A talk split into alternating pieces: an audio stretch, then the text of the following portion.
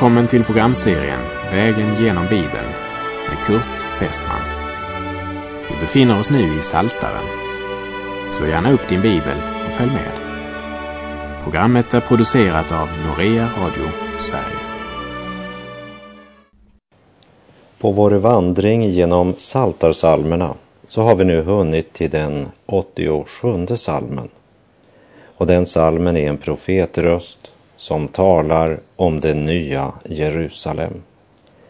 Och innan vi börjar vandringen genom den här salmen så ska vi ta oss tid att läsa de fem första verserna i Johannes uppenbarelsebok kapitel 21 där det talas om det nya Jerusalem som är smyckat som en brud för sin brudgum när ingen sorg och plåga mer ska finnas. Vi läser i Johannes uppenbarelsebok 21, verserna 1 till och med 5. Och jag såg en ny himmel och en ny jord. Ty den första himlen och den första jorden hade försvunnit och havet fanns inte mer. Och jag såg den heliga staden, det nya Jerusalem, komma ner från himlen, från Gud, redo som en brud som är smyckad för sin brudgum. Och jag hörde en stark röst från tronen säga, se, nu står Guds tabernakel bland människorna och han ska bo hos dem och det ska vara hans folk och Gud själv ska vara hos dem och han ska torka alla tårar från deras ögon. Döden ska inte finnas mer och ingen sorg och ingen gråt och ingen plåga. Ty det som förr var är borta. Han som satt på tronen sade, se jag gör allting nytt. Och han sade, skriv, ty dessa ord är trovärdiga och sanna.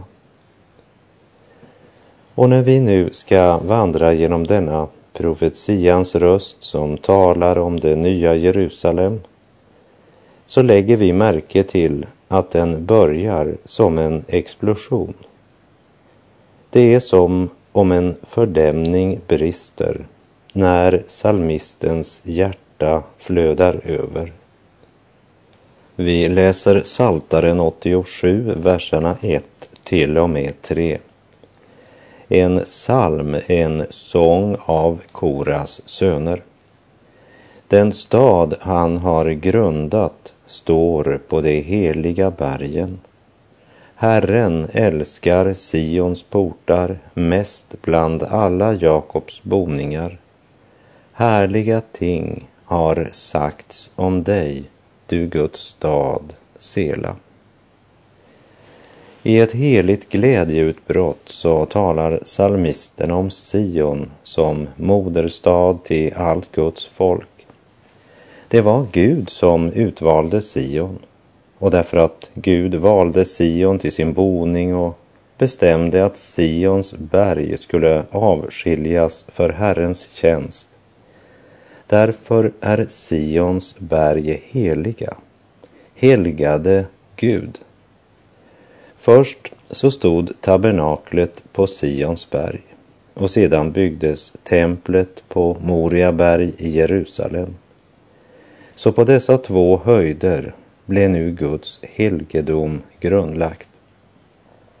Men allt detta, det pekar fram emot det levande templet, Herren Jesus Kristus och hans församling som är det andliga Sion. I sitt första brev till församlingen i Korint så skriver Paulus i Första Korinthierbrevet 3, verserna 9 till och med 11.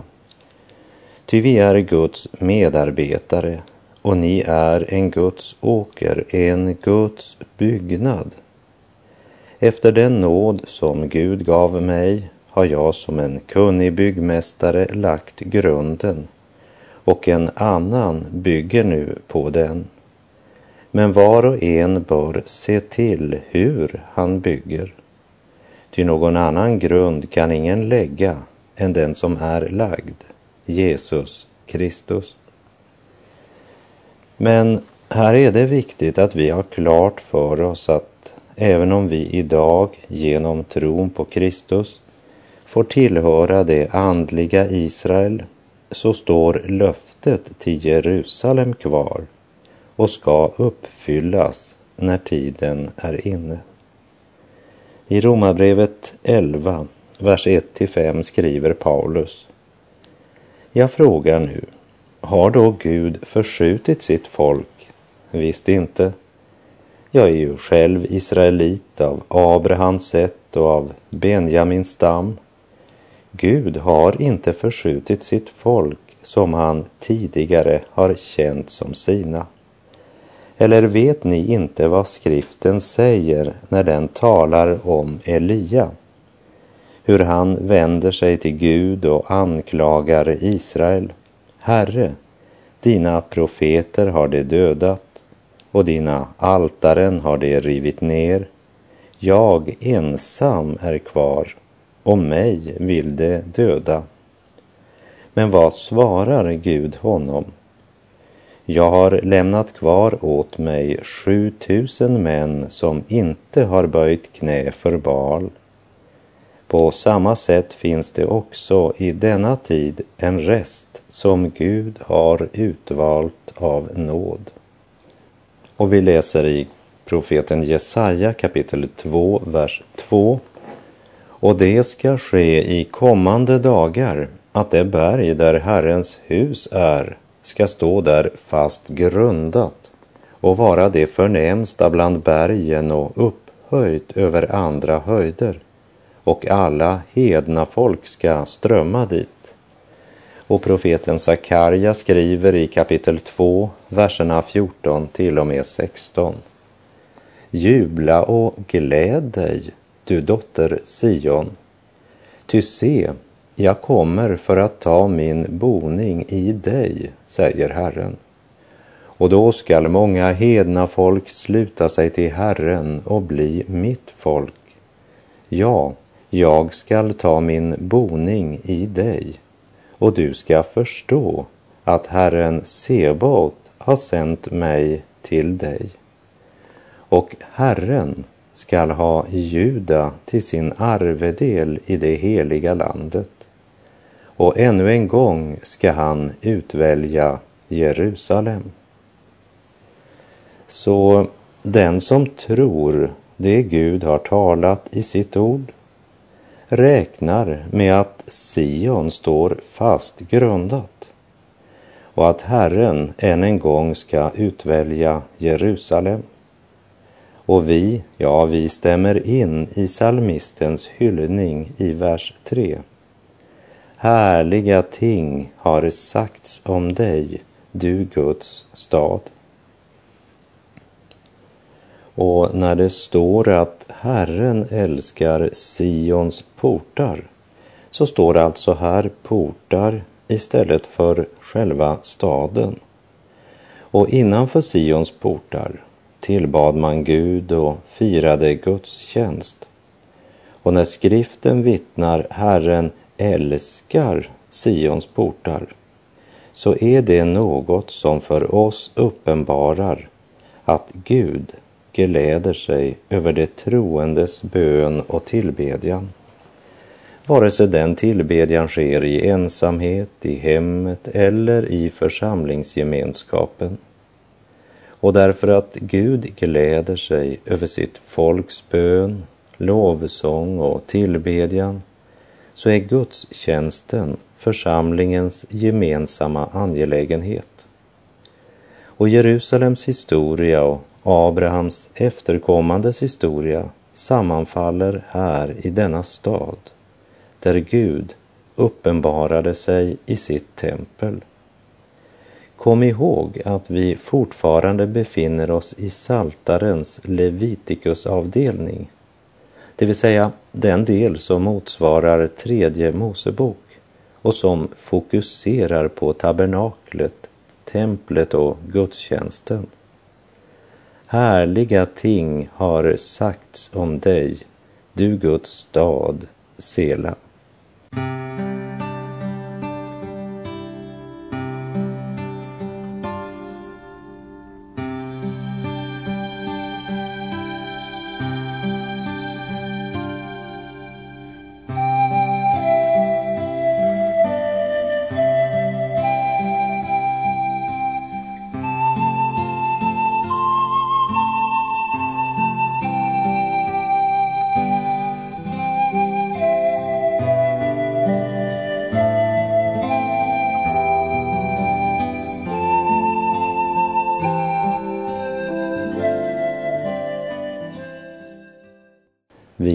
Läser i Saltaren 87, vers 4. Rahab och Babel skall jag räkna bland mina bekännare.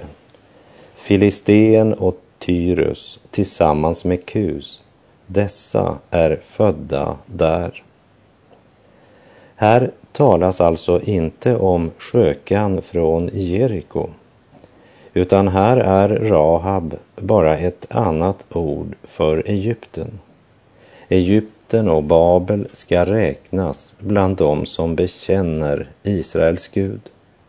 Och liksom Rahab eller Egypten representerar världsmakterna i syd så representerar Babel världsmakterna i norr. Rahab betyder upprörd eller tumult. Babel betyder förvirring. Vilken underbar dag för Jerusalem när nationernas tumult och förvirring förvandlas till frid och ljus. När Kristus regerar på Sion och kvinnor och män från alla Israels gamla fiender har blivit födda på nytt, förvandlade till vänner som kommer för att tillbedja i Jerusalem. Vi läser Saltaren 87, verserna 5 och 6. Också om Sion ska det sägas, både den ene och den andre är född där inne, och han den högste håller det vid makt. När Herren tecknar upp folken skall han räkna så, dessa är födda där, Sela. Människor ifrån alla stammar och folkslag och etniska grupperingar har upplevt på nyttfödelsens under. Och för alla dessa blir Jerusalem staden framför andra. För Jerusalems Gud har ju intagit deras hjärtan. Precis som alla är stolta över sitt fosterland så är alla de på nytt födda stolta över Jerusalem, platsen som Gud har utvalt. Och vi läser Saltaren 87, vers 7. Under sång och dans ska man säga, alla mina källor har jag i dig. Med profetisk blick ser salmisten trons folk från alla världens nationer fröjda sig, jubla, lovsjunga och prisa Gud. Samtidigt påminner vi om att det hebreiska ordet för källor används också som bildspråk för att tala om våra efterkommande. Och källor talar därför om att också när det gäller min familj, släkt och vänner så är det till Gud jag sätter mitt hopp. Endast till Gud ställer jag mina förhoppningar. Alla mina känslor vill jag förankra hos Gud. Alla mina tankar vill jag vända till min Gud. Alla mina källor har jag i dig. När det gäller den 88 salmen som vi nu kommer till så ska vi bara se på några verser i den här salmen som är skriven av Esraiten Heman under den största tänkbara nöd och förtvivlan. Han säger i vers 4 Ty min själ är mättad med lidanden. Mitt liv har kommit nära dödsriket. Och vidare i vers 10. Mitt öga förtärs av lidande. Herre, jag ropar dagligen till dig, jag sträcker mina händer mot dig. Och det är inte bara den sista tiden salmisten Heman har haft det svårt, utan han säger i vers 16, jag är betryckt och döende allt ifrån min ungdom. Men trots att hans liv varit mättat av svårigheter helt ifrån hans ungdom, så har han likt författaren av psalm 87 alla sina källor i Gud. Han ropar dagligen till Gud och han sträcker sina händer mot Gud. Men han kan ändå inte se Gud i sitt liv. Jag var nära att förtvivla, säger han i slutet av vers 16. Jag är nära att förtvivla. Vi kan säga att den 88 salmen är en sorgens och smärtans sång, en eh, passionssalm som säger oss att det är lika viktigt att uttrycka den heliga sorgen som helig glädje och jubel. För tillsammans så lär psalm 87 och psalm 88 oss att den som tillhör Gud har alla sina källor i Gud. Hur livet skiftar, vad som än sker, sträcker salmisten sina händer mot Gud och jag önskar göra på samma sätt och säga alla mina källor har jag i dig.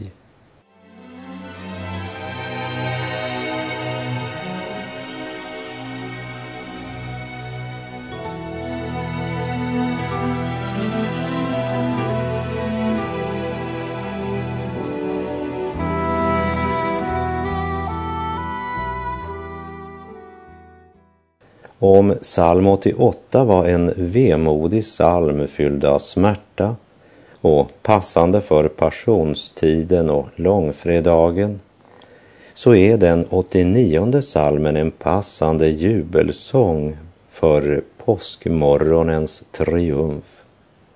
Och den 89 salmen är den psalm som avslutar Saltarens Levitikusavdelning. Och vi ska bara lyfta fram några få detaljer från psalm 89. Vi läser verserna 2 till och med 5. I evighet vill jag sjunga om Herrens nådegärningar. Jag vill låta min mun förkunna din trofasthet från släkte till släkte. Jag säger, för evig tid är din nåd uppbyggd. I himlen står din trofasthet fast. Du sade, jag har slutit ett förbund med min utvalde. Med ed har jag lovat min tjänare David. Jag skall befästa din säd för evig tid och bygga din tron från släkte till släkte, Sela. Salmens författare börjar med att bekänna sin tro på Herrens trofasthet mot sitt förbund med Davids hus. Och vi läser Saltaren 89, vers 15. Rättfärdighet och rätt är din trons fäste. Nåd och sanning står inför ditt ansikte. Den helige och rättfärdige Gud är en förtärande eld för all synd och orättfärdighet. Samtidigt står nåd och sanning alltid inför Guds ansikte. Det vill säga förlåtelsen är Guds mäktiga vapen med vilket han kan föra en förlorad syndare in i evighetens rike. Inte genom att se mellan fingrarna, men genom att låta en ställföreträdare ta den skyldiges plats och utstå straffet rättfärdighet och rätt utgör själva grundvalen för hans gudomliga regerande. Och i Guds heliga och fullkomliga ljus avslöjas all synd och orättfärdighet. Därför kan inte någon enda människa komma in i Guds rike utan en medlare. Hoppet till Kristus är det som ger tron trygghet och ankarfäste. Ty han som har gett oss löftet är trofast. I Hebreerbrevet 10, vers 23 står det Låt oss orubbligt hålla fast vid hoppets bekännelse. Ty den som har gett oss löftet är trofast.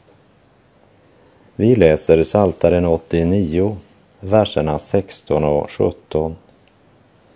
Saligt är det folk som vet vad jubel är. Det vandrar, Herre, i ditt ansiktes ljus. I ditt namn gläder det sig alltid, genom din rättfärdighet upphöjs det. Psalm 88 handlade om en man som var betryckt och döende helt ifrån sin ungdom. Alltså handlar det sannolikt om en svårt sjuk man som genom allt sträckte sina händer mot Gud. Och för den som i allt vänder sig till Gud så slutar det aldrig med långfredagens mörker utan i en härlig påskmorgon.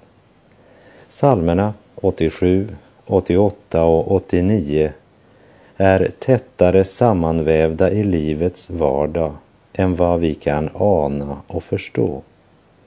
Saligt är det folk som vet vad jubel är. I en annan översättning står det som förstår vad jubel är.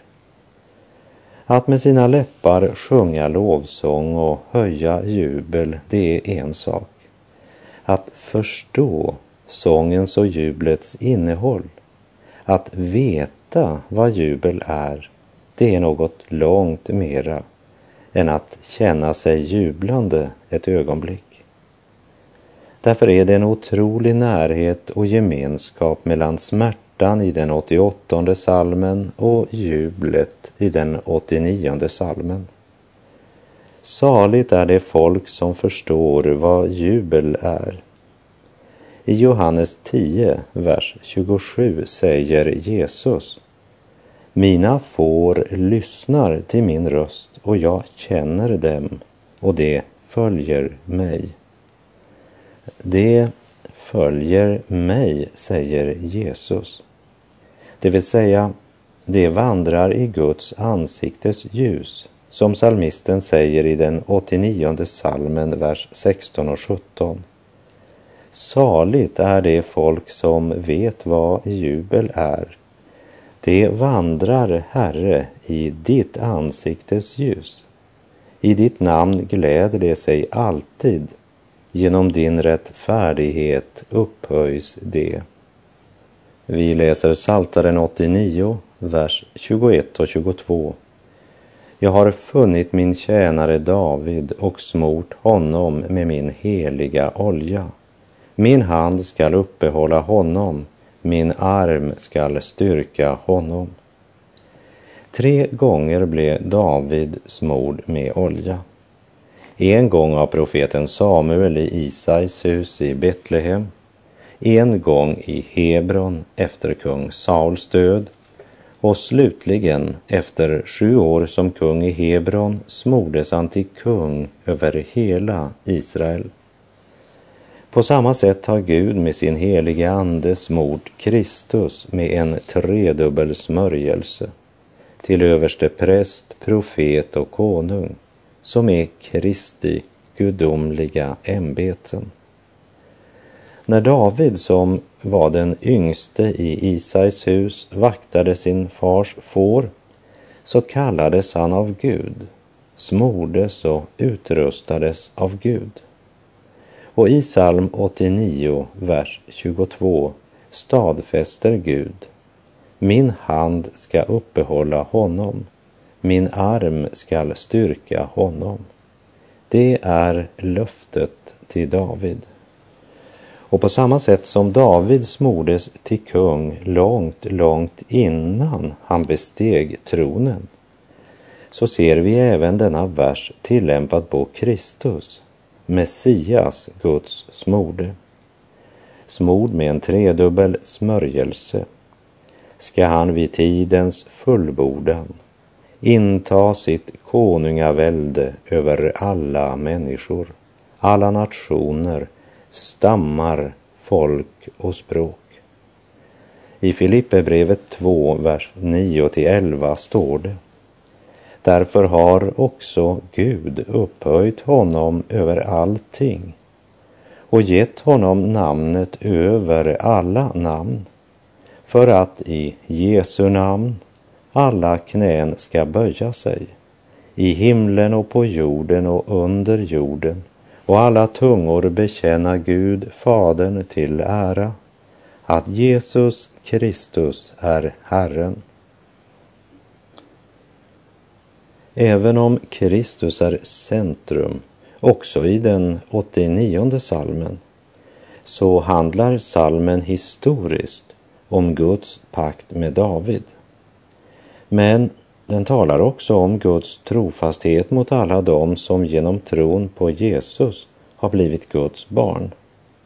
Vi läser Psaltaren 89, verserna 32 till och med 35. Om de bryter mot mina lagar och inte håller mina bud, då skall jag hemsöka deras överträdelse med ris och deras missgärning med plågor. Men min nåd skall jag inte ta ifrån honom. Jag skall inte svika i trofasthet. Jag skall inte bryta mitt förbund. Vad mina läppar har talat skall jag inte ändra. Än en gång vittnar skriften om hur Gud möter vår trolöshet med gudomlig trofasthet. Min nåd ska jag inte ta ifrån honom. Jag ska inte svika i trofasthet. Människan kan svika i alla stycken, men Gud håller sina löften.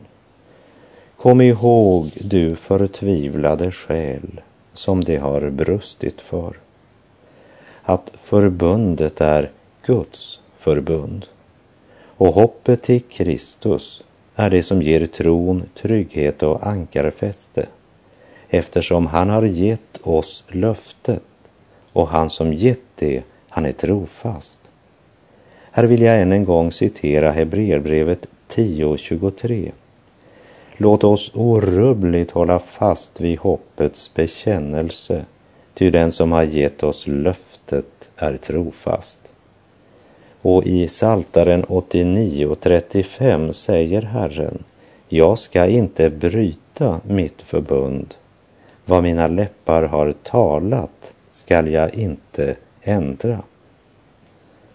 Löftena kunna ej svika, nej, det står evigt kvar. Och med det så är vår tid ute för den här gången. Må Herren, vars trofasthet aldrig sviker, välsigna dig och bevara dig och låta sitt ansikte lysa över dig, vända sitt ansikte till dig och ge dig frid. Gud är god.